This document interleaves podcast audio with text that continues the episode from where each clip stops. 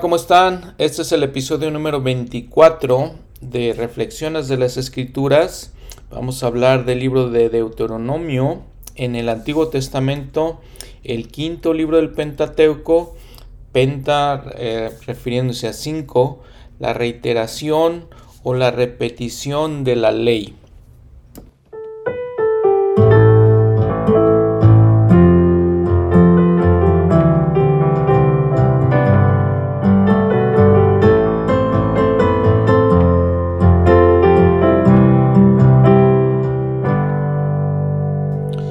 Deutero significa segundo, nomos, lo, eh, la ley o instrucción.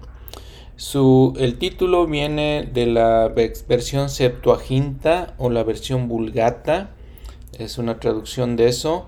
En hebreo el nombre del libro es Ele Adbarim. Estas son las palabras, o más simplemente un poco de Barim, palabras que como siempre anteriormente son las primeras palabras del libro, las primeras eh, palabras del texto en hebreo.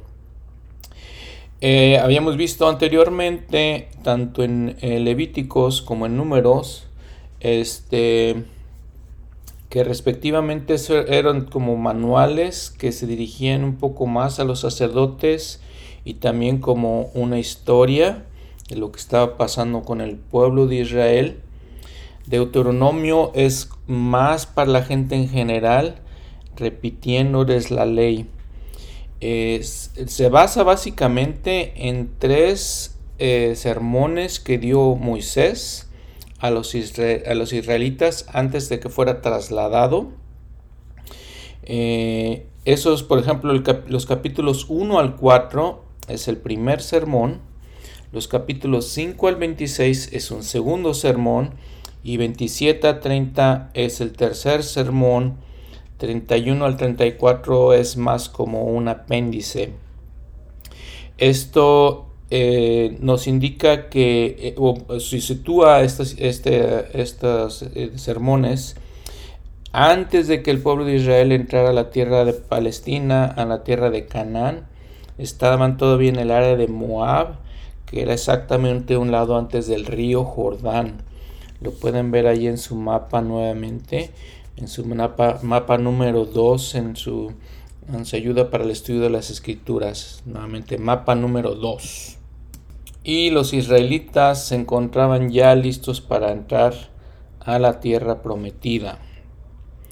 Déjenme, si me permiten, déjenme eh, platicar un poquito de un discurso que se encuentra en la Leona, o un artículo que se encuentra en la Leona de este mes de abril de del 2022 que es, es muy interesante. Este artículo se llama La expiación de Jesucristo en el Antiguo Testamento por el hermano, el hermano Parry. Este, interesante nos dice que el Antiguo Testamento él lo ve como el primer testamento de Jesucristo, que bueno, es así, es el primer testamento de Jesucristo, y que todas las cosas, como ya hemos hablado en, todos los, episodios, todas las cosas que vemos en el Antiguo Testamento, todos los hombres que vemos en el Antiguo Testamento, todos los símbolos que vemos, se dirigen hacia Cristo. Se dirigen, son simbolismos que dice el hermano Parry, que nos revelan a Jesucristo y su expiación de muchas, muchas maneras. Em, las personas también les decía fueron símbolos de Jesucristo. Menciona el hermano Parry una, una cita del Elder Holland. Dice, eh, abro la cita, Jehová utilizaba abundantes arquetipos y símbolos.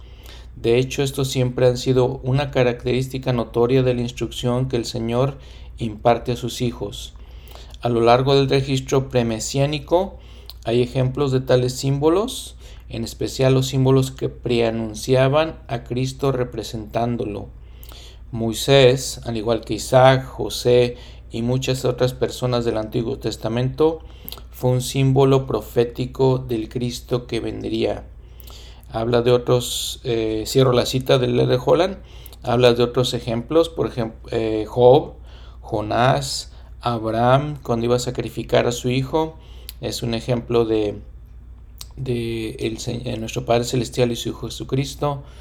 Eh, dice, por ejemplo, en Jacob 4.5 en el, en el libro de Mormón, la obediencia de Abraham al ofrecer a su hijo Isaac es una semejanza de, semejanza de Dios y su hijo unigénico, unigénito. Perdón.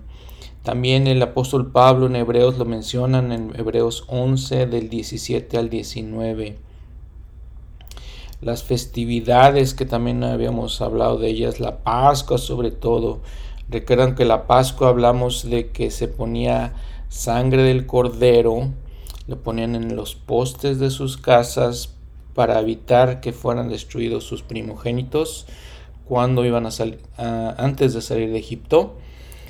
Obviamente la sangre simboliza a Jesucristo, el cordero simbolizaba a Jesucristo, todas estas cosas lo, hacía, lo hacían.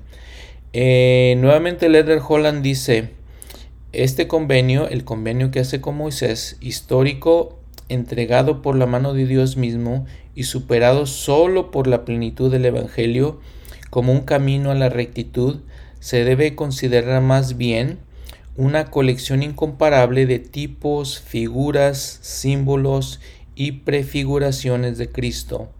Por esa razón, en un momento fue, y sigue siéndolo en su esencia y pureza, una guía a la espiritualidad, una puerta a Cristo. Cierro la cita del Deller Holland. Y bueno, si quieren leer ese artículo en su leona, les digo, está muy interesante. Sigan, hay más cosas que el, que hermano Parra está compartiendo con nosotros. Bueno, entonces les decía, estamos en este punto en el que ya se están despidiendo la generación, una generación anterior, una generación nueva del pueblo de Israel está a punto de entrar a la tierra prometida.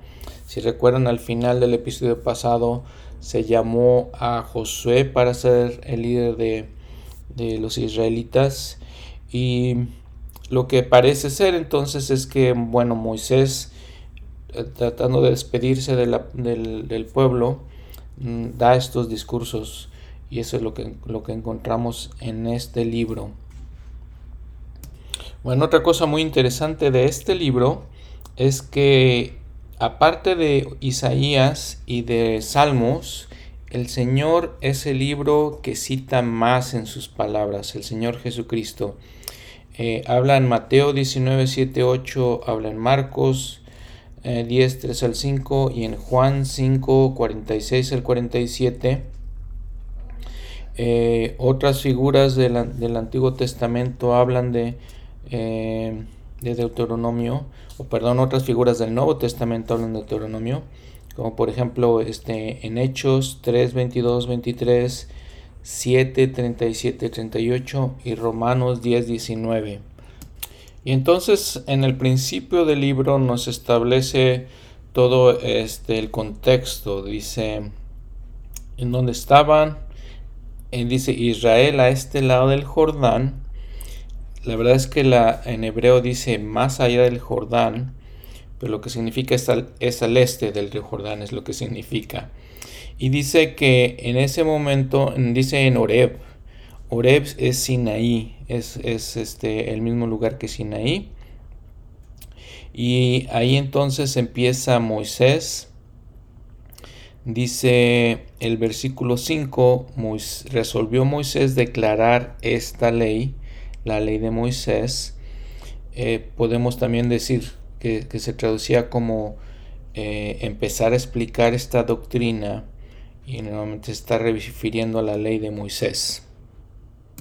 Y entonces les empieza, empieza, a explicar en los versículos más del aproximadamente del 9 al 18 les empieza a explicar Moisés que cómo podría llevar todas las cargas sin ayuda de alguien y cómo el Señor estableció Dice, Él le llama jefes entre vosotros, jefes de millares, jefes de centenas y de varios grupos que habíamos hablado que eso lo podríamos comparar con la organización de la iglesia cuando hablamos de obispos, de presidentes de quórum, presidentes de estaca. Es, es lo que les comenta Moisés, de que así empezando a organizarlos, preocupado por la cantidad de gente que había, empezó a hacer la obra que tenía que hacer entre ellos.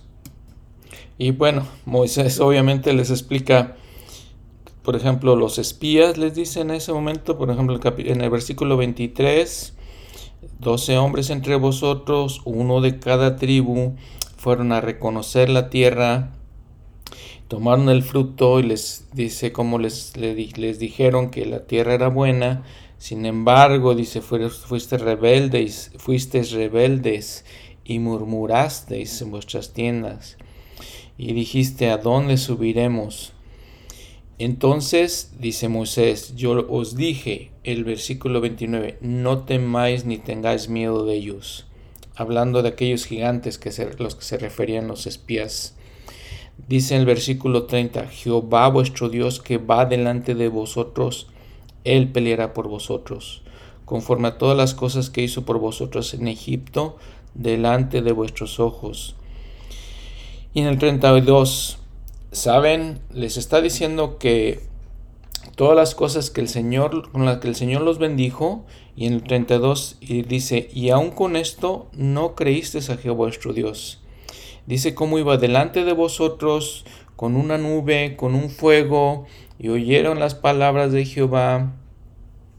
Y entonces eh, dice el 35 que los maldice, no verá hombre alguno de esta mala generación la buena tierra que juré dar a vuestros padres. Dice, excepto Caleb y excepto Josué. Y entonces, este, dice por ejemplo en 38, Josué hijo de Nun, que está delante de ti, él entrará ya a la tierra prometida, anímale porque él hará que Israel herede. Y le sigue platicando todas estas experiencias que habían tenido en el desierto. Y les menciona cómo los, los hijos de ellos eran los que iban a entrar a la tierra prometida y como fueron rebeldes, por ejemplo, dice el, el, versículo 43, y os hablé, pero no disteis oídos, antes fuisteis rebeldes al mandato de Jehová, y persistiendo con altivez, con subisteis al monte. Recuerdan que habíamos dicho que el que ser dura cerviz significaba, era muy parecido tener orgullo. Miren, en este primer capítulo de este primer discurso que da Moisés, hay un comentario muy interesante de los estudiosos de la Biblia que dice, Moisés habla como un padre en su lecho de muerte hablaría a sus hijos. Las palabras son sentidas, inspiradas, impresionantes. Echa una mirada retrospectiva a los 40 años de su viaje por el desierto, hace que el pueblo recuerde todas las bendiciones que ha recibido, la ingratitud con la cual tan a menudo retribuyeron a las mismas, el juicio de Dios y el amor que constantemente Él les demostró. Explica las leyes vez tras vez y añade lo que es necesario para completarlas, y no se cansa de aconsejar la obediencia en las palabras más cálidas y claras porque la vida misma de la nación dependía de ello. Hace un recuento de todas las tormentas y conflictos por los que han atravesado y contemplando el futuro en el pasado, hace una descripción de la historia futura de la nación y ve, con una mezcla de pesar y gozo, cómo los tres grandes rasgos del pasado, esto es, apostasía, castigo y perdón, continúan repitiéndose también en el futuro. Cierro la cita. Entonces esto es lo que nos dice este comentario tan interesante que hace eh, Moisés en estos primeros capítulos. Bueno, en el capítulo 2, si ven el encabezado, dice, los hijos de Israel avanzan hacia su tierra prometida. Pasan en paz por tierras de Saúl y de Amón, pero destruyen a los amorreos. Y vean entonces que si ven en el mapa, también ahí están dando círculos, evitan, les digo, como dice el encabezado, pasar por estas tierras. En el versículo 3, por ejemplo, el Señor le está hablando, bastante habéis rodeado este monte, volveos al norte. Y manda al pueblo diciendo, al pasar vosotros por el territorio de vuestros hermanos, los hijos de Saúl, Esaú y Jacob recuerdan que eran, hermanos, entonces ellos son como primos de, de los israelitas que habitan en Seir, ellos tendrán miedo de vosotros, mas vosotros guardaos mucho, no contendáis con ellos, porque no os daré su tierra, ni aun la huella de la planta en pie, porque yo he dado eh, como heredad de Saúl el monte de Seir. Interesante, ¿no? Interesante que le dice el Señor, no, no van a destruir a todos los pueblos, sino que les dice, tienen que rodear a algunos, como les dice el encabezado también, que fue Saúl y Amón, y entonces no pasaron ni, ni pelearon contra ellos, ni les quitaron sus tierras.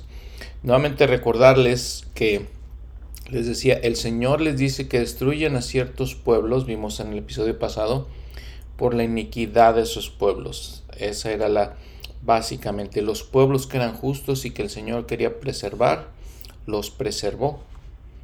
Y les decía lo que veíamos, veíamos en, el, en el versículo 19, y cuando te acercas a los hijos de Amón, de Amón, no los molestes ni contiendas con ellos, pues no te daré posesión de la tierra de los hijos de Amón, porque a los hijos de Lot la he dado como heredad, descendiente de Lot, este sobrino de Abraham, si recuerdan.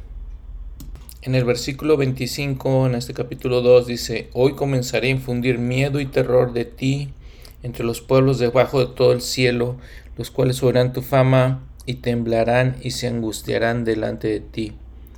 Muy interesante que es como una, una guerra psicológica en los que ellos en los que los, estos pueblos se, iban a ver afectados y iban a temer a los israelitas. Bueno, nada más recordar en el versículo 14 donde dice, y los días que anduvimos desde Cades Barnea hasta que pasamos el arroyo Seret fueron 38 años, dice hasta que se acabó toda la generación de los hombres de guerra de medio del campamento como Jehová les había jurado. Eh, recordamos del episodio pasado que murió todas las dos, generaciones del pueblo de Israel. Esta es una nueva generación que entra a la tierra prometida. En el versículo 31 también algo digno de, digno de mencionar. Y me dijo Jehová, he aquí yo he comenzado a entregar delante de ti a Seón y su tierra. Comienza a tomar posesión de ella para que le heredes. Las promesas que le había dicho el Señor al pueblo de Israel que él iba a ir delante de ellos y los iba a proteger, les iba a entregar las tierras, aquí se están cumpliendo. Entonces la confianza que tenemos que tener en las promesas de Dios, cuando nos eh, vimos el, el episodio pasado, cuando nos enfrentamos con dificultades, tenemos que tener esa fe, que aunque parecen cosas que a veces parecen imposibles, el Señor las hace posibles si confiamos en Él. Y entonces en el capítulo 3, en los últimos versículos del capítulo 3, los primeros versículos les sigues dando instrucciones de qué deben hacer, de cómo tomar las tierras. El Señor les da esas instrucciones. Y al final del capítulo 3 habla de cómo eh, Moisés ya eh, le da instrucción, le da consejos a Josué, que recordamos también que dijimos que él iba a tomar el mando del pueblo de Israel Josué. Y luego dice, por ejemplo, eh, el 25, pase yo, está hablando Moisés, te ruego, para que vea aquella tierra buena que está al otro lado del Jordán. Porque en el 26 dice, mas Jehová se había enojado contra mí por causa de vosotros, por lo cual no me oyó. Y me dice, basta, no me hables más de este asunto. Habíamos dicho que Moisés no iba a entrar a la tierra prometida. En el 28 dice, y manda a Josué y anímalo y fortalécelo, porque él ha de pasar delante de este pueblo, y él les hará heredar la tierra que verás. Es el mandato que le da a Moisés. Bueno, vamos entonces al capítulo 4. En el capítulo 4 hay un versículo muy interesante. Eh, no sé si ustedes se han topado con la situación de que muchas personas cristianos de otras denominaciones no aceptan más escrituras que la Biblia. Ellos citan una al final de la Biblia unos, unos versículos en el capítulo 22 de Apocalipsis, versículos 18-19, porque yo testifico a todo el que oye las palabras de la profecía de este libro, si alguno añadiere estas cosas, Dios traerá sobre él las plagas que están escritas en este libro. Y si alguno quitare las palabras del libro de esta profecía, Dios quitará su parte del libro de la vida y de la ciudad santa y de las cosas que están escritas en este libro. Entonces usan esta escritura para decir, no hay más escrituras que la Biblia. Claro, si ponemos un poquito de atención en el versículo 19, y si alguno quitare de las palabras del libro de esta profecía, está hablando de Apocalipsis como profecía. La Biblia no todo es profecía, entonces está hablando específicamente esos versículos de Apocalipsis. Y otra prueba de ello es lo que está en Deuteronomio 4.2. Eh, le dice, no añadiréis a la palabra que yo os mando, ni disminuiréis de ella, para que guardéis los mandamientos de Jehová vuestro Dios que yo os ordeno.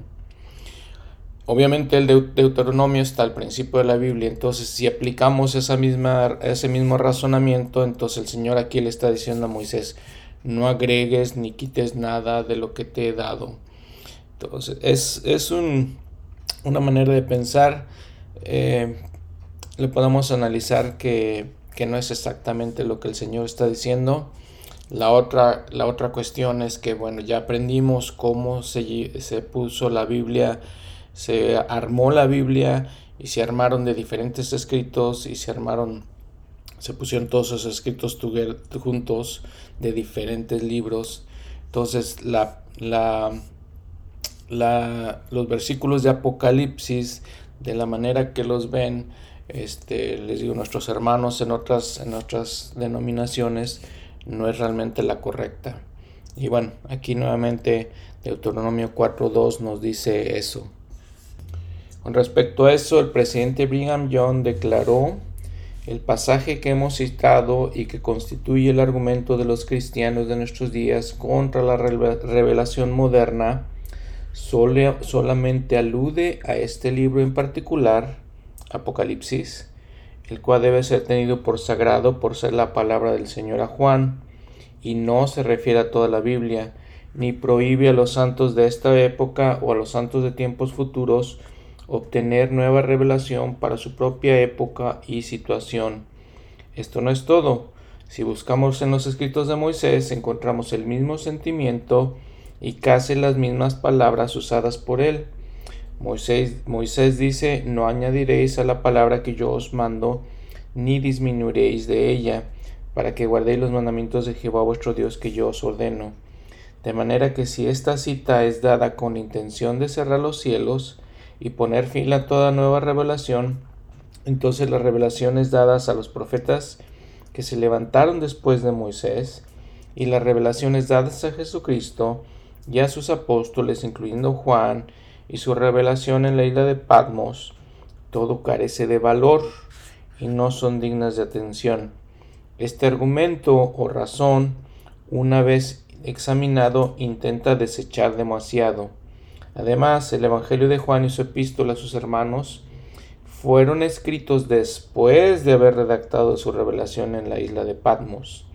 En consecuencia, él habría destruido su propio sistema, pero este, asunto solamente saca a luz la ignorancia y falta de visión de quien no tienen el testimonio de Jesucristo, el cual es el espíritu de profecía. Cierro la cita por el presidente Brigham Young. Y entonces, continuando con este capítulo 4, vean por ejemplo el versículo 4, vean la, la admonición que se les da al pueblo de Israel. Mas vosotros que permanecisteis fieles a Jehová vuestro Dios, todos estáis vivos hoy. Nuevamente hablando de la generación que quedó viva. Mirad, yo os he enseñado estatutos y decretos como Jehová Dios me Jehová mi Dios me mandó para que hagáis así en medio de la tierra en la cual vais a entrar para tomar posesión de ella. Le está diciendo Moisés entonces, van a tomar esta posesión de, de la tierra, hagan estas cosas para que viváis bien en esta tierra. Básicamente les dice, guardadlos pues y ponedlos por obra, porque esto es vuestra sabiduría y vuestra inteligencia ante los ojos de los pueblos, los cuales orán todos estos estatutos y, dirás, y dirán, Ciertamente pueblo sabio y entendido, nación grande es esta. Porque, ¿qué nación grande hay que tenga dioses tan cerca de sí como lo está Jehová nuestro Dios en todo cuanto le pedimos? ¿Y qué nación grande hay que tenga estatutos y decretos justos, como es toda la ley que yo pongo hoy delante de vosotros?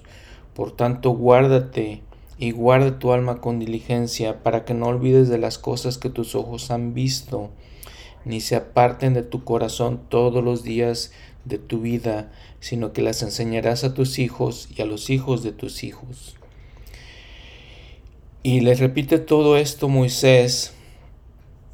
Eh, por ejemplo, les dice en el versículo 12, y habló Jehová con vosotros de en medio del fuego, y oíste la voz de sus palabras, pero excepción de oír la voz, ninguna figura visteis, no, viste, no vieron ningún ídolo y él os anunció su convenio, el cual los mandó poner por obra los diez mandamientos, y los escribió en dos tablas de piedra. Todo esto le está enseñando Moisés. Cuando eh, eh, Moisés les está diciendo que los otros pueblos los van a ver a ellos israelitas, y les dice, ¿y qué nación grande hay que tenga estatutos y decretos justos? Como, y, eh, como es toda la ley que yo pongo hoy delante de vosotros. Miren, en, un testimonio muy personal es el pensar. Cuando pienso en, la, en las filosofías de los hombres, en las ideas que aprendemos, en, hay ideas buenas y importantes que aprendemos en otras iglesias y en otras creencias. Sí, son buenas y eso. Pero en dónde vamos a encontrar todas las doctrinas, todas las enseñanzas que hay en la iglesia de Jesucristo de los santos de los últimos días.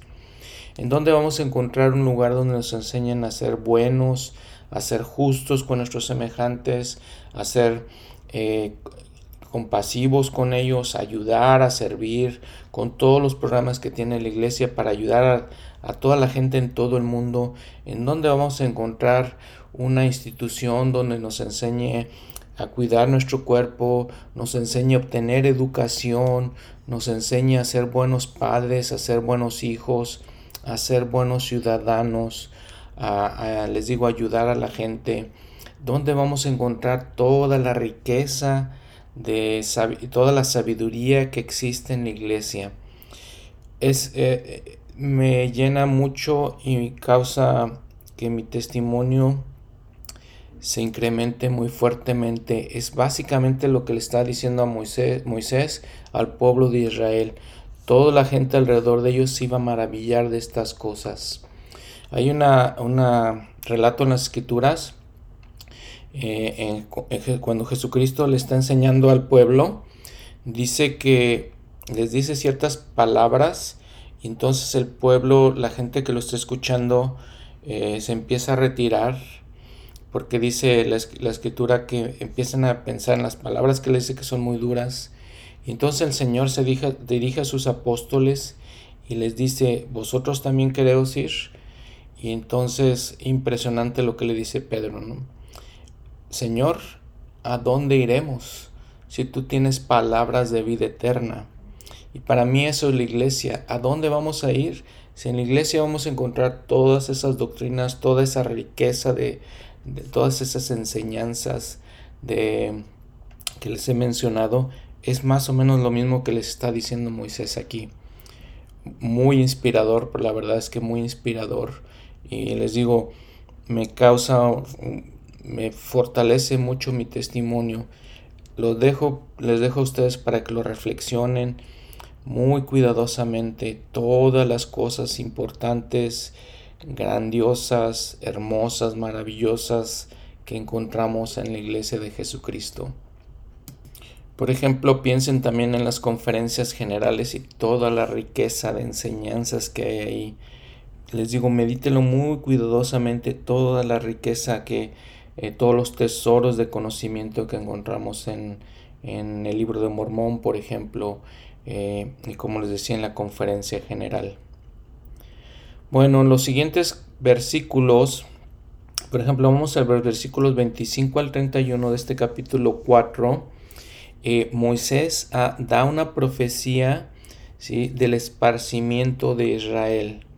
Les dice que en, en el futuro, dice el versículo 25, por ejemplo, cuando hayáis engendrados hijos y nietos, si os corrompéis y hacéis cultura e imagen de cualquier cosa y hacéis lo malo delante de Dios. Eh, y dice, yo pongo hoy testigos al cielo y la tierra, que pereceréis en la tierra hasta la cual vais al pasar el Jordán para poseerla. No estaréis en ella largos días sin que seáis destruidos y Jehová os esparcirá entre los pueblos y quedaréis pocos en número, entre las naciones a las cuales os llevará Jehová. Serviréis allí a dioses por manos de hombres, de madera y de piedra. Entonces le está dando eh, una profecía del esparcimiento del pueblo de Israel. Lo vamos a ver después, eh, más adelante en el Antiguo Testamento, como si no obedecieron vinieron otros pueblos, los conquistaron y entonces los esparcieron por todo el mundo. Y parte de lo que estamos haciendo ahorita, de algo que habla mucho el presidente Nelson, es recoger a todos esos, esos descendientes de Israel, más bien recoger a todas las personas buenas, traerlas al conocimiento de Dios, es parte de lo que estamos haciendo es la parte muy importante, esencial de lo que hacemos con la obra misional, recoger a, todos ellos. El versículo 29 dice, mas si desde allí buscas a Jehová tu Dios, lo hallarás, lo hallarás, si lo buscas con todo tu corazón y con toda tu alma. Entonces los va a esparcir, pero si lo buscan con todo su corazón y con toda su alma, si cuando estés en angustia y te alcancen todas estas cosas, y en los postreros días te vuelves a Jehová tu Dios y escuchas su, voz, porque, porque Dios es misericordioso, es Jehová tu Dios, no te dejará, ni te destruirá, ni se olvidará del convenio que Él juró a tus padres. Muy qué impresionantes palabras, ¿no? Exactamente ese es el espíritu que les digo tiene el presidente Nelson. Escuchen cuidadosamente, eso es que Dios va a ser misericordioso con la gente que quiera venir a Él. No se va a olvidar del convenio que ha hecho con el pueblo de Israel. En nuestra actualidad solo conocemos una parte pequeña del pueblo de Israel. Conocemos muy bien a los judíos que son de Israel. Conocemos a los latinoamericanos que son, son de, también de José por medio del libro de Mormón. Pero ¿y todas las demás tribus dónde, dónde, están? Hemos encontrado y tenemos alguna idea, pero eh, les digo, la obra misional es recoger a todo ese pueblo, traerlo a Dios. Y una cosa que quiero recargarles también, como Moisés siempre le está diciendo, todos los atributos de Dios, todo, todo lo que le dice, porque Él es misericordioso, no te olvidará, no te dejará, se acordará del convenio que Él juró a tus padres. Siempre eso, eso hace el Señor eh, con nosotros. Entonces el recogimiento es eso, de que podamos traer a estos, a estos hermanos nuestros nuevamente el conocimiento de Dios. De la misma manera, por ejemplo, que, que la iglesia ha traído a nosotros los latinoamericanos al conocimiento del libro de Mormón, a recordar los convenios que el Señor hizo con, con Leí, con sus hijos, entonces, y que, regresamos a, a, escuchar, escuchar las, las palabras del, del Señor. Ese es el recogimiento de Israel. La manera impresionante que la iglesia crece, por ejemplo, en Latinoamérica, este, les digo, es muy impresionante, es parte de ese recogimiento. Vean, por ejemplo, lo que dice el Señor en 3 Nefi 20:12. Y en verdad os digo que cuando se cumplan em, cuando se cumplan estas cosas, entonces será el cumplimiento del convenio que el Padre ha hecho con su pueblo, oh casa de Israel. Nuevamente vean cómo el libro de Mormón habla eh, muy parecido a lo que dice el Antiguo Testamento. Entonces, o habla igual que el Antiguo Testamento, este, en todas estas cosas del convenio, eh, que el Señor va a recordar el convenio con su pueblo de Israel. Con respecto al recogimiento, el Elder Bruce R. Dijo, tal como es bien sabido, el antiguo pueblo de Israel fue esparcido entre todas las naciones de la tierra porque se apartó del Señor y adoró a dioses falsos.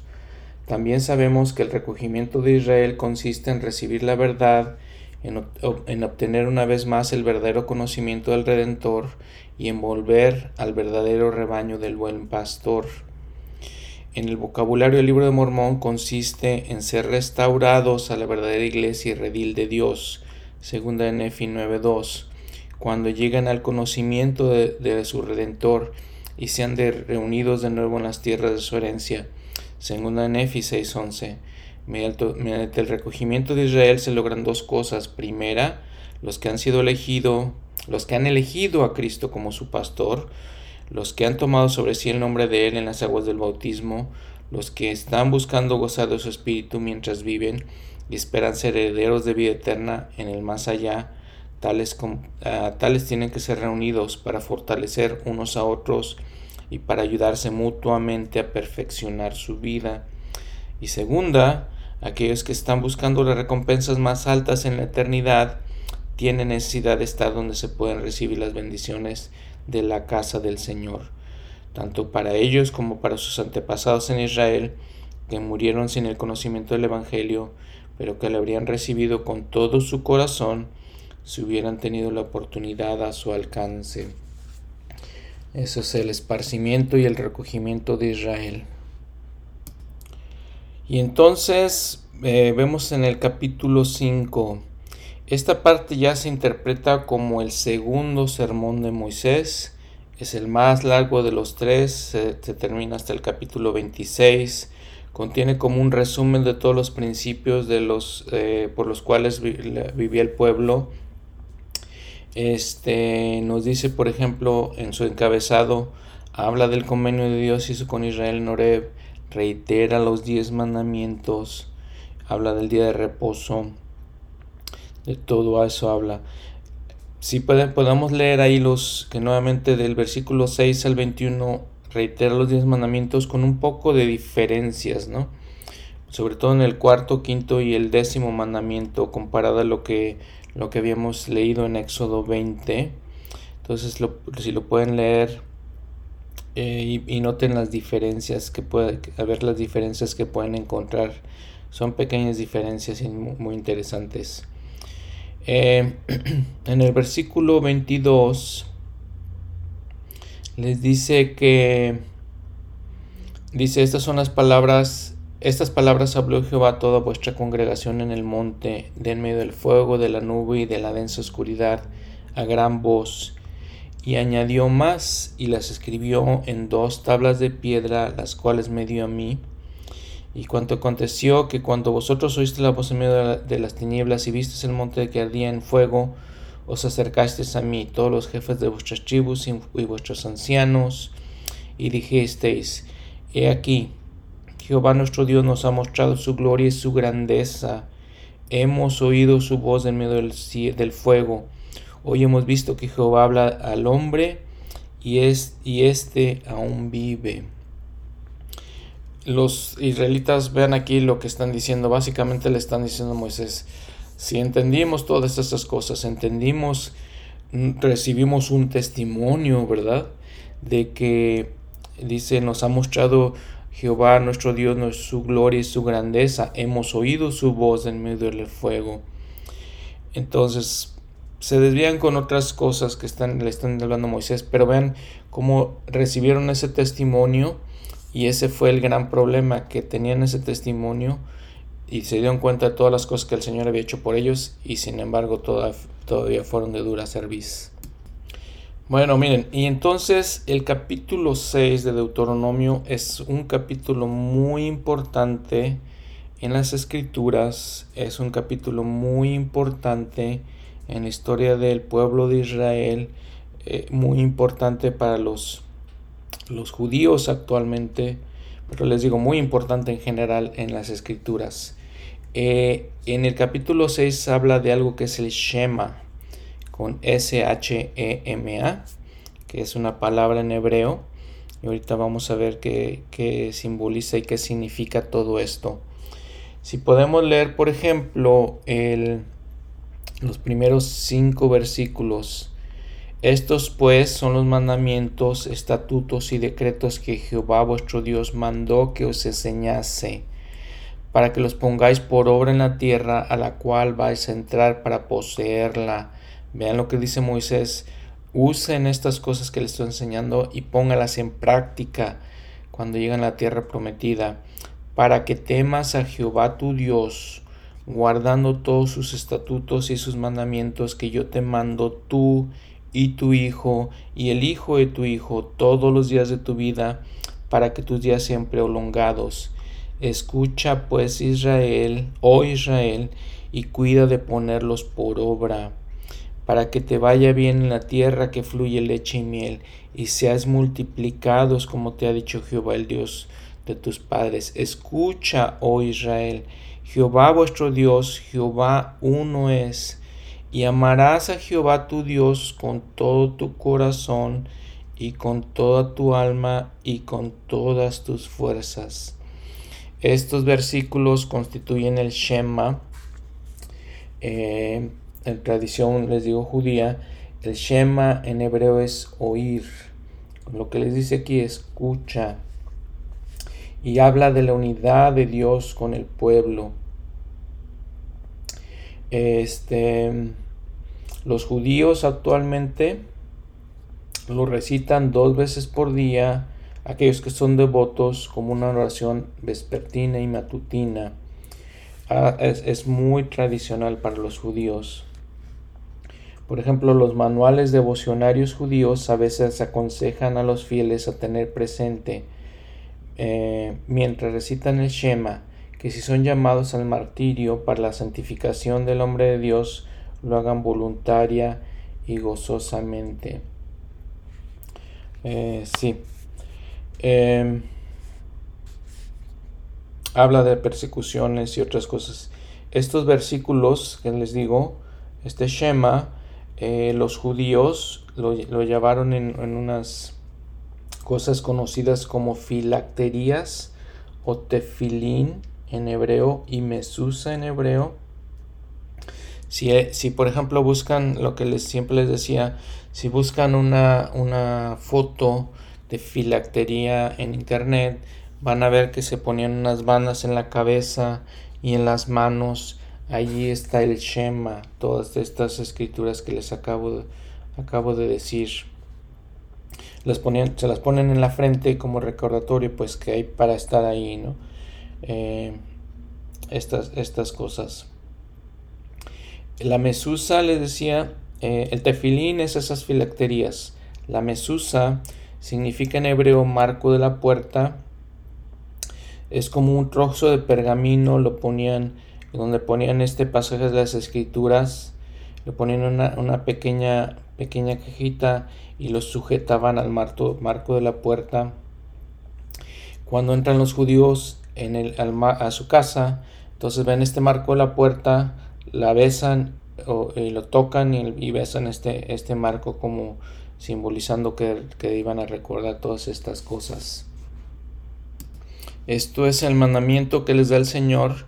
Si regresamos un poquito al versículo 4 de este capítulo 6, escucha, oh Israel, Jehová vuestro Dios, Jehová uno es. Y amarás a Jehová tu Dios con todo tu corazón y con toda tu alma y con todas tus fuerzas. Interesante, ¿no? Está hablando de que nuestro corazón, con nuestros sentimientos, con nuestra alma, con todos nosotros, con nuestras fuerzas, con nuestras acciones. Y estas palabras que yo te mando hoy estarán sobre tu corazón, y se las repetirás a tus hijos, y, se y les hablarás de ellas estando en tu casa, y andando por el camino y cuando te acuestes y cuando te levantes, les decía las dos, las dos oraciones que hacen. Les, les manda que lo enseñen a su familia, las repetirás a tus hijos. Y entonces la filactería que les dice, y las atarás como una señal en tu mano, y estarán como frontales entre tus ojos, y las escribirás en los postes de tus casas y en tus puertas. Entonces estas son las cosas que les había mencionado. Si recuerdan, el Señor Jesucristo también mencionó esto cuando dice que el primer mandamiento y más importante es amar a, Jehová tu Dios sobre todas las cosas. Es el más importante, eh, es el centro de toda nuestra adoración al Señor. Es esto. Y vean lo que sigue diciéndoles. Eh, le dice, por ejemplo, ya en el versículo 12. Cuídate de no olvidarte de Jehová, que te sacó de la tierra de Egipto, de la casa de, la, de servidumbre.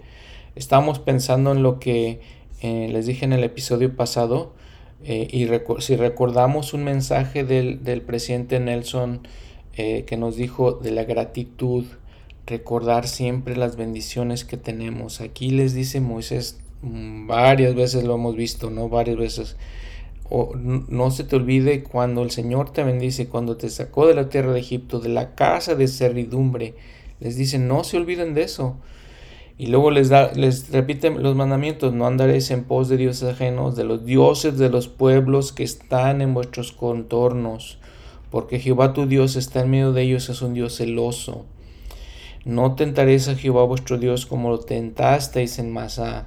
Guardad diligentemente los, los mandamientos de Jehová vuestro Dios, y sus testimonios y sus estatutos que te ha mandado y harás lo recto y lo bueno a los ojos de Jehová para que te vaya bien y entres y poseas la tierra que Jehová juró a tus padres. lo que dice impresionante Moisés también le está diciendo, guarda los mandamientos para que te vaya bien, que es algo que podemos aplicar muy perfectamente, muy, es, es algo muy especial para nosotros que apliquemos esto, guardemos los mandamientos, pero que nos vaya bien para que seamos bendecidos y que aun cuando tengamos tribulaciones, el Señor esté de nuestro lado y nos ayude. Y vean los, los siguientes versículos, como Moisés como gran líder, con, y pienso que está hablando con ellos y pienso como es, es como un discurso en una conferencia general con el poder del Espíritu, todo lo que les dice, dice en el versículo 20, cuando mañana te pregunto tu hijo diciendo, ¿qué significan los testimonios y estatutos y decretos que Jehová nuestro Dios os mandó? Entonces dirás a tu hijo, nosotros éramos esclavos de Faraón en Egipto, y Jehová nos sacó de Egipto con mano poderosa. Hizo Jehová señales y milagros grandes y terribles contra Egipto, contra Faraón y contra toda su casa delante de nuestros ojos, y nos sacó de allá para traernos y darnos la tierra que juró a nuestros padres y nos mandó Jehová cumplir con todos estos estatutos y temer a Jehová nuestro Dios, para que nos fuera bien todos los días y para que nos diera vida como hasta hoy. Y se nos contará en justicia si cuidamos de poner por obra todos los mandamientos de Jehová nuestro Dios, como Él lo ha mandado. Palabras muy especiales, muy poderosas de que habla Moisés al pueblo de Israel que podemos aplicar, les digo, en nuestras propias vidas. Piensen en las bendiciones que han recibido, mediten en las bendiciones. Les, hablaba del presidente Nelson cuando dice, escriban las bendiciones a diario, porque están agradecidos las bendiciones especiales que, que Dios nos ha dado, sus tiernas misericordias, en cómo nos ha bendecido y protegido de muchas, muchas maneras en nuestras vidas. Bueno, miren, una cosa muy interesante les decía de Deuteronomio es, que es el libro del Antiguo Testamento que es más citado. Eh, de muy, muy interesante. El Señor mismo, Jesucristo, citó a Deuteronomio en las palabras de, Deuteronomio cuando estaba en el desierto y Satanás al final de su ayuno lo tentó.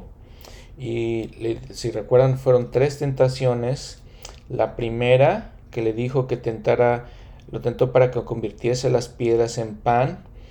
El Señor, conociendo ah, bien las escrituras, le contestó lo que está en Deuteronomio 8, capítulo 8, versículo 3, en el que dice, no solo de pan vivirá el hombre, mas de todo lo que sale de la boca de Jehová.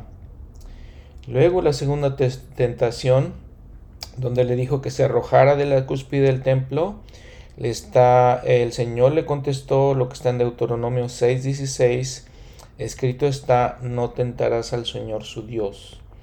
la tercera vez nuevamente. Le dice eh, lo que está escrito en Deuteronomio 6:13, donde dice, a, Jehová tu Dios temerás y a él servirás, por su nombre jurarás. Eh, a él solo servirás. Entonces, y muy interesante que el Señor utilizó Deuteronomio para, para protegerse de las tentaciones del adversario. Y miren, en el capítulo 7 ya dice su encabezado, Israel ha destruido las siete naciones de Canaán, siete pueblos que había él ahí.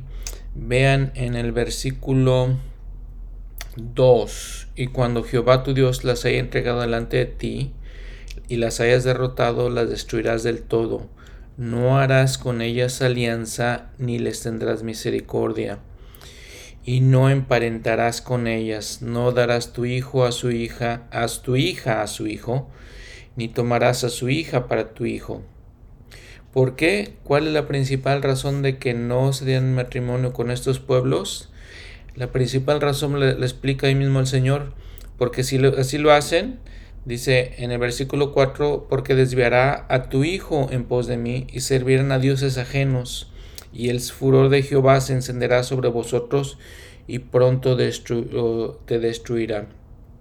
Les da ese mandamiento de que no, no se mezclen con, aquellos pueblos, porque ya habíamos visto anteriormente que inmediatamente el pueblo de Israel seguía a los ídolos que, se le, se le, que los otros pueblos eh, adoraban.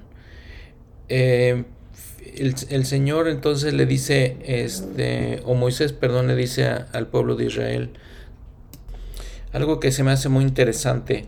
Siempre que menciona el Señor de que eh, vaya a encontrar un pueblo, fíjense que el Señor lo que dice, sí, y Jehová tu Dios las haya entregado delante de ti y siempre le recuerda al pueblo de Israel, yo las voy a entregar en tus manos, para que el pueblo de Israel se, eh, eh, recordara quién era el, el, Dios Todopoderoso y que no lo hacían por su propia fuerza ni por su propio poder, sino que el Señor se les entregaba. Habíamos visto el episodio pasado cómo hizo lo mismo con los nefitas, que no creyeran los nefitas que nada más era por su propia capacidad, sino que el Señor los bendecía porque les decía en ese momento que los lamanitas eran más fuertes, más habilidosos, con mucho mayor gente. Mencionando lo mismo, muy parecido a lo que les digo de los nefitas y lamanitas, les dice en el versículo 5 de este capítulo 7, eh, así has de hacer, de hacer con ellos, sus altares destruirás, quebraréis sus estatuas. Y les dice en el 6, les repite nuevamente, vean cómo les repite varias veces, porque tú eres un pueblo santo para Jehová tu Dios. Jehová tu Dios te ha escogido para ser un pueblo especial, más que todos los pueblos que están sobre la faz de la tierra. Es algo que podríamos también aplicar a nosotros mismos, siendo miembros de la iglesia. El Señor nos ha escogido para ser un pueblo especial. Les dice en el 7 lo que les decía de, los lamanitas, nefitas y lamanitas. No por ser vosotros más numerosos que todos los pueblos os ha querido Jehová y os ha escogido, pues vosotros erais los menos numerosos de todos los pueblos. Les dice, ustedes son menos numerosos, sin embargo el Señor los, eh, los está preservando. Y más bien fue, lo que hizo el Señor fue porque Jehová os amó y quiso guardar el juramento que juró a vuestros padres. Os ha saqueado Jehová con mano poderosa y os ha rescatado de la casa de servidumbre de manos de Faraón, rey de Egipto. Conoce pues que Jehová tu Dios es Dios, Dios fiel, que guarda el convenio y la misericordia a los que le aman y guardan sus mandamientos hasta mil generaciones. Dense cuenta también entonces todas las veces que les dice el Señor, yo voy a guardar mi convenio, yo te he protegido, yo te he sacado de Egipto, lo repite y lo repite para que no lo olviden eh, el pueblo de Israel. Y les digo, podemos reflexionar y aplicar todo esto directamente a nosotros. Bueno, un detalle interesante al final del capítulo 7, el versículo 26, les dice, no traerás esos ídolos a tu casa, no traerás cosa abominable a tu casa para que no seas anatema como ella. La palabra anatema que también la usa el apóstol Pablo, si ven ahí su nota al pie de la página, es maldito. Bueno, y entonces este Moisés revisa todos los grandiosos los dones que Dios que Dios le dio a Israel durante toda su jornada desde Egipto y les advierte que no olviden que, que piensen en todas las cosas que el Señor les ha dado. Una tendencia natural nosotros como hombres es olvidarnos de las bendiciones. Entonces aquí les dice que no, no se olviden este, de todas esas bendiciones. Bueno, y luego el, el capítulo 9, eh, lo que les dice entonces ya, hoy Israel, hoy pasarás el Jordán para entrar a desposeer las naciones más numerosas y más fuertes que tú, ciudades grandes y amuralladas hasta el cielo. Nuevamente les repite, estas, estas naciones eran más numerosas, eran más fuertes que ustedes, sin embargo el Señor los está preservando ¿sí? Y entonces les dice, por ejemplo, eh, en el versículo 4, no digas en tu corazón, cuando Jehová tu Dios los haya echado delante de mí, por mi justicia me ha traído Jehová a poseer esta tierra. Que no se envanezcan, les dice eh, el Señor, y pensar, porque yo soy más justo, el Señor me ha traído esta tierra. Dice, sino por la maldad de estas naciones Jehová las echa delante de ti. No por tu justicia, ni por la rectitud de tu corazón entras a poseer las tierras de ellos, sino por la maldad de estas naciones Jehová tu Dios las echa delante de ti, y para confirmar la palabra que Jehová juró a tus padres, Abraham, Isaac y Jacob.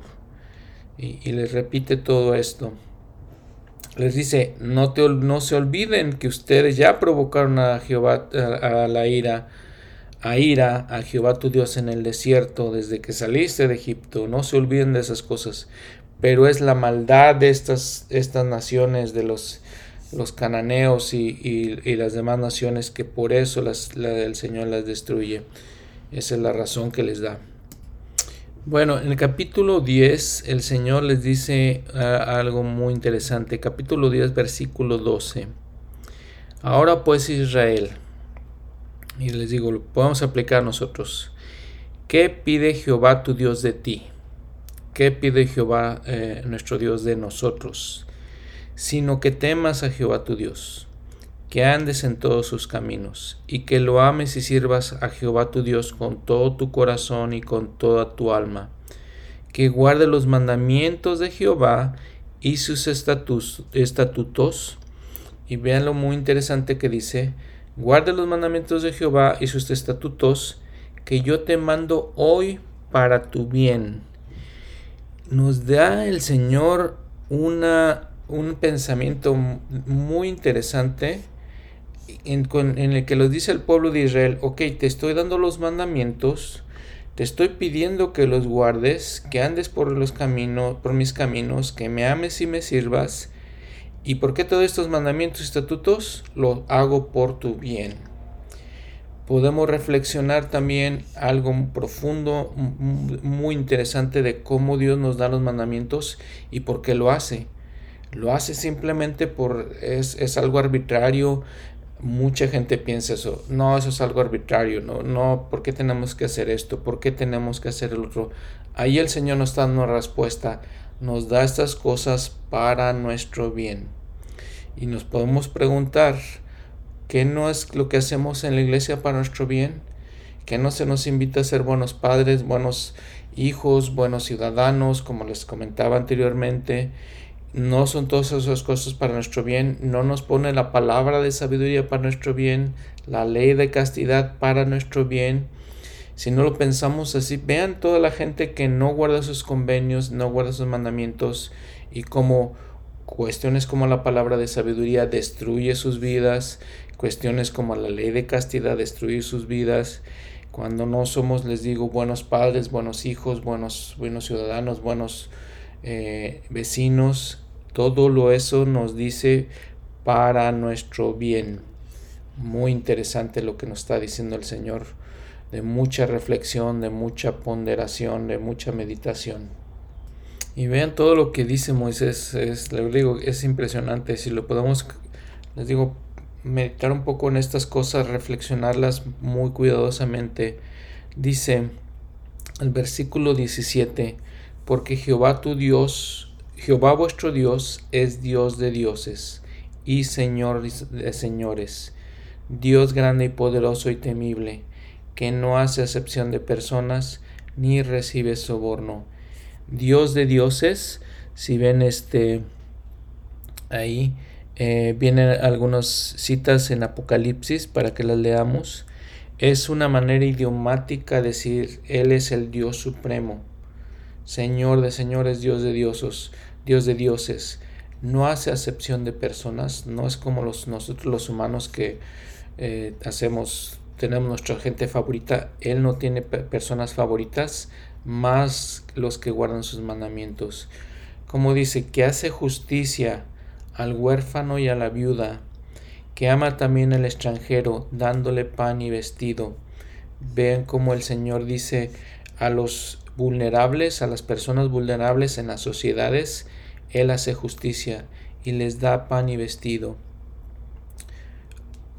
Les digo, muy profundas las palabras que, que Moisés habla del Señor.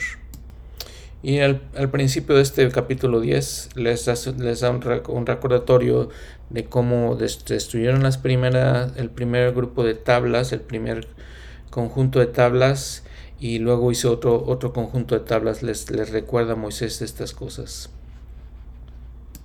En el capítulo 11 les repite nuevamente, nuevamente versículo 1 la importancia de amar a Dios, Jehová, eh, y guardar sus mandatos, estatutos y sus decretos si, recuerdan entonces, también esto, ven ahí su nota al pie de la página, como nos, nos, nos eh, la, la, concordancia con lo que dice el Señor en Mateo 22, cuando le preguntan cuál es el gran mandamiento en la ley.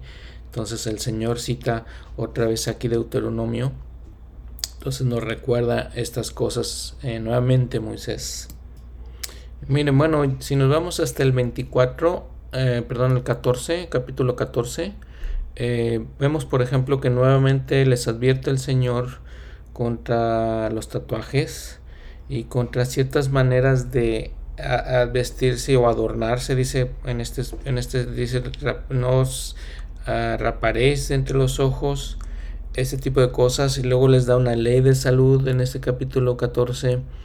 Y luego, interesante es, le dice en el, en el versículo 22 Indefectiblemente diezmarás todo el producto de la semilla que rinda tu campo cada año. Sí, y les dice después el diezmo de tu grano, de tu vino y de tu aceite. Les dice que paguen diezmo, básicamente. Eh, vean, les digo, todas las, las, cosas interesantes que el Señor les pide en, en, en esa, al pueblo de Israel, que es lo mismo que restaura en nuestros tiempos para la iglesia. En el capítulo 16 eh, nuevamente se revisan las tres eh, festividades anuales, las mayores, las más importantes. Y si notan una cosa que varias veces usa el número 7.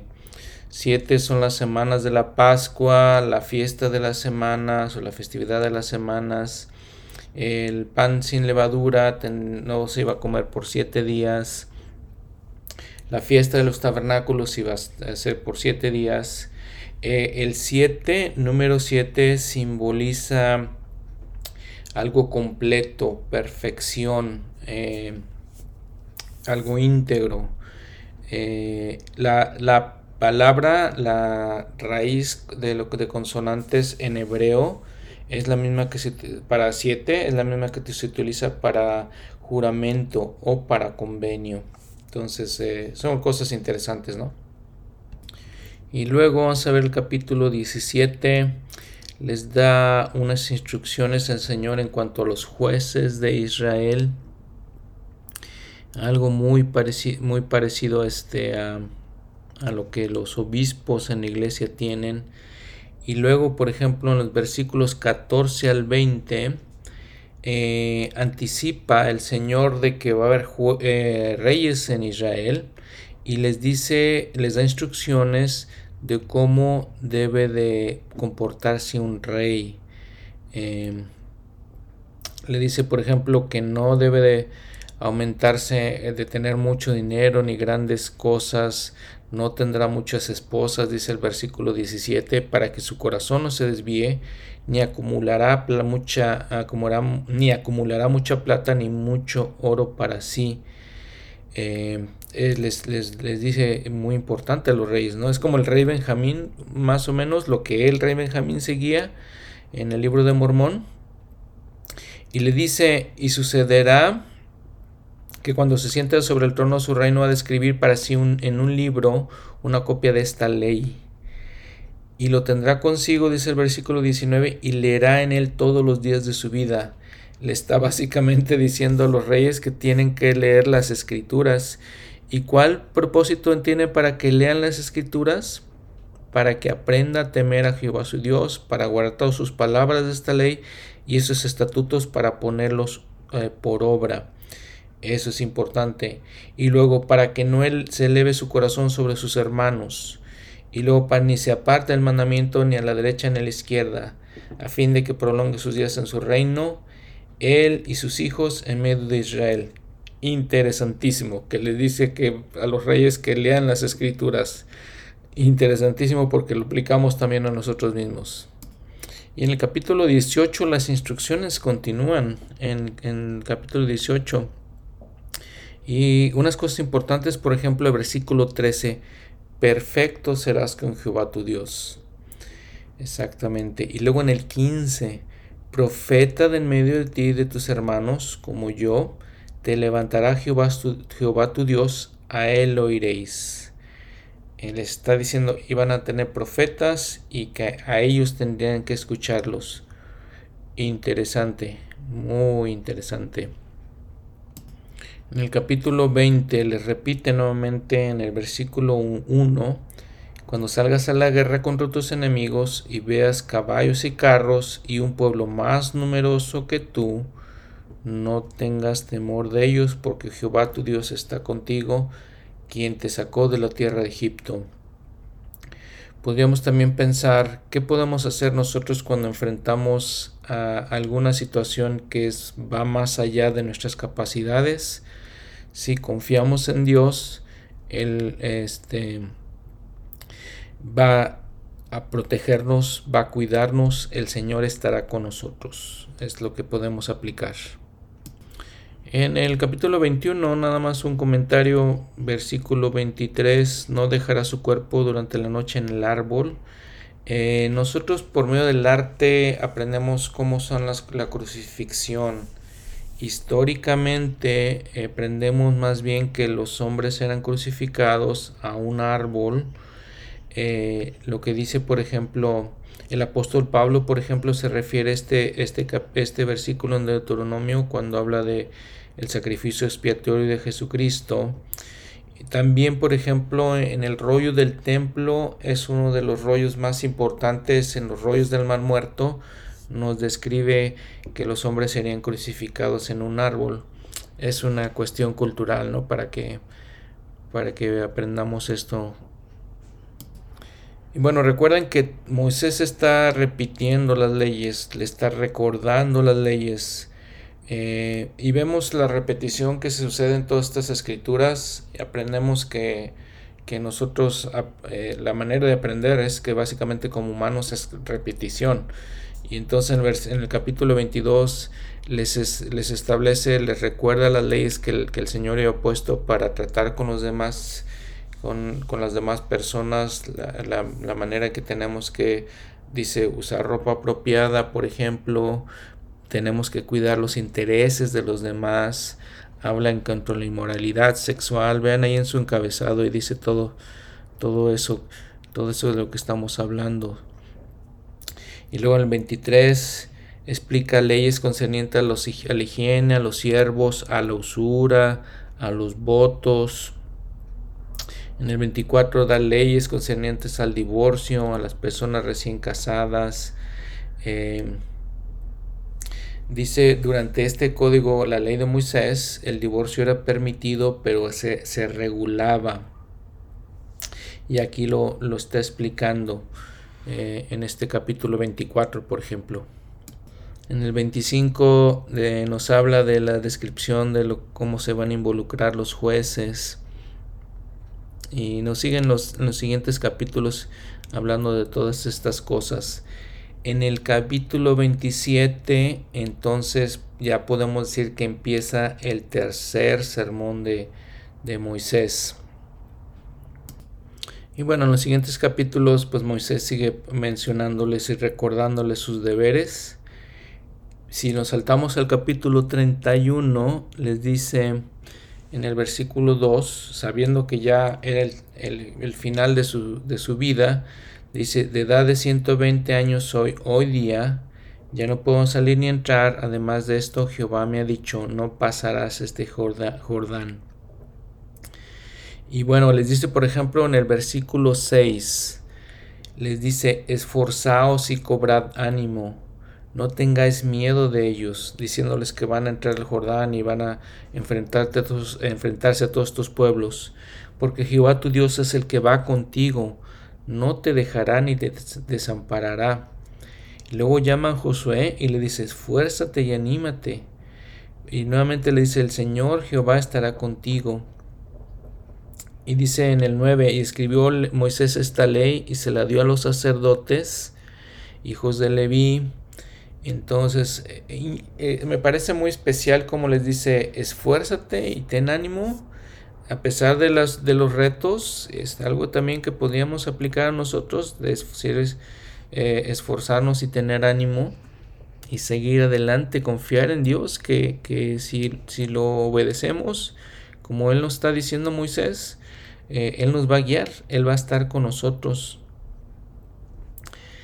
Y miren, en los siguientes capítulos hay una parte de Moisés que llegamos a conocer, que es cuando empieza Moisés en los dos siguientes capítulos 32 y 33, la parte de poeta por, por, parte de Moisés, escribe unas, unas, cosas poéticas que podemos leer si, si, si gustan. Y al final, por ejemplo, del capítulo 32, habló Jehová a Moisés aquel mismo día diciendo, sube estos montes de Abarim, y dice, morirás en el monte al cual subas y serás reunido con tu pueblo y habla nuevamente de, la experiencia que tuvo con Aarón. Dice, así murió tu hermano Aarón, por cuanto fuiste infieles contra mí en medio de los hijos de Israel, cuando abrieron, el, abrieron la peña para darles agua, dice, dice, verás por tanto delante de ti la tierra, mas no entrarás a ella, a la tierra que doy a los hijos de Israel. Eh, el profeta José Smith menciona que esto significa que el Señor lo iba a trasladar a Moisés. Después Moisés apareció en el monte de la transfiguración al Señor, al Señor y a los, a los eh, apóstoles, a tres apóstoles, y luego apareció también en el templo de Kitlan. Y miren el 34, 7, en el 34 versículo 7, y era Moisés de edad de 120 años cuando murió, sus ojos nunca se oscurecieron ni perdió vigor, Dice, por ejemplo, en el versículo anterior, ninguno conoce el lugar de su sepulcro hasta hoy, conoce el lugar de su sepultura, porque les digo, fue trasladado. Y dice el 8, y lloraron los hijos de Israel a Moisés en los campos de Moab 30 días. Y así se cumplieron los días de llanto y luto por Moisés. Y el 9, y Josué, hijo de Nun, estaba lleno del espíritu de sabiduría, porque Moisés había puesto sus manos sobre él lo había apartado, y los hijos de Israel le obedecieron e hicieron como Jehová mandó a Moisés. Y bueno, este es, eh, este es el libro de Deuteronomio. Eh, vean, lo que me llama mucho la atención es que en dos libros, que el, libro de números y Deuteronomio, que sinceramente no creía personalmente que podría haber, eh, podríamos encontrar tanta información o tantas cosas importantes. Eh, les digo, espero que hayan disfrutado estos dos episodios, el anterior y este, por todas las cosas que aprendemos en estos dos libros, de los cuales no hablamos mucho en, la iglesia, pero tantas cosas valiosas, tantos tesoros especiales ahí que, que llama mucho la atención. Les digo, espero que, lo hayan disfrutado. Son, son, han sido episodios un poco largos.